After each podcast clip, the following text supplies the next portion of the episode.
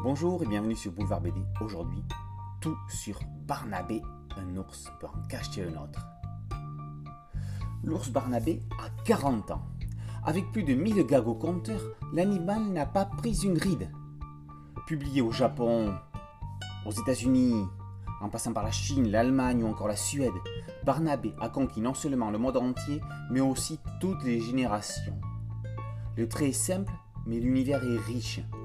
Voici tout le propos de Jean-Luc Coudray qui consacre le premier ouvrage d'étude à l'ours Barnabé et à son créateur Philippe Coudray, qui n'est autre que son frère jumeau. L'ours Barnabé est une série pour enfants. Clairement, dans la forme, oui. Dans le fond, c'est bien plus complexe que ça. Un livre de Barnabé, c'est un livre qui s'achète pour les enfants mais que lisent aussi les parents. Un livre de Barnabé, c'est presque un prétexte pour les adultes d'avoir une BD qui traîne la maison. Alors, l'ours Barnabé est-il tendance? Justement, non.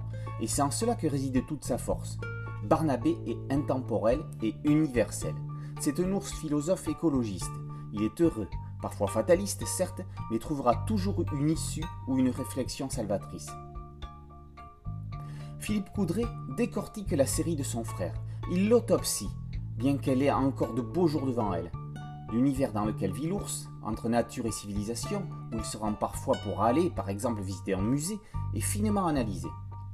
La science, l'art, l'écologie, l'espace, le rêve sont quelques-uns des thèmes récurrents. Philippe n'oublie pas également de nous parler de Jean-Luc.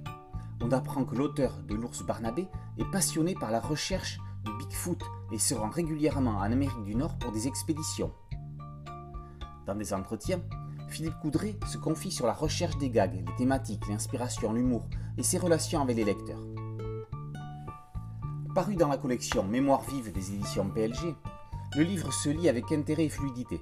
L'auteur ne s'écoute pas et met le doigt sur la richesse de tout ce qui se lit entre les lignes et entre les cases, sur les dessins et dans les intentions.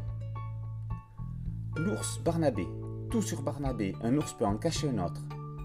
Par Jean-Luc Coudray, d'après l'œuvre de son frère Philippe Coudray, et paru aux éditions PLG. Boulevard BD, c'est un podcast audio une chaîne YouTube. N'oubliez pas de liker, de vous abonner, d'activer la cloche de notification et de partager. Merci beaucoup, à très bientôt sur Boulevard BD. Ciao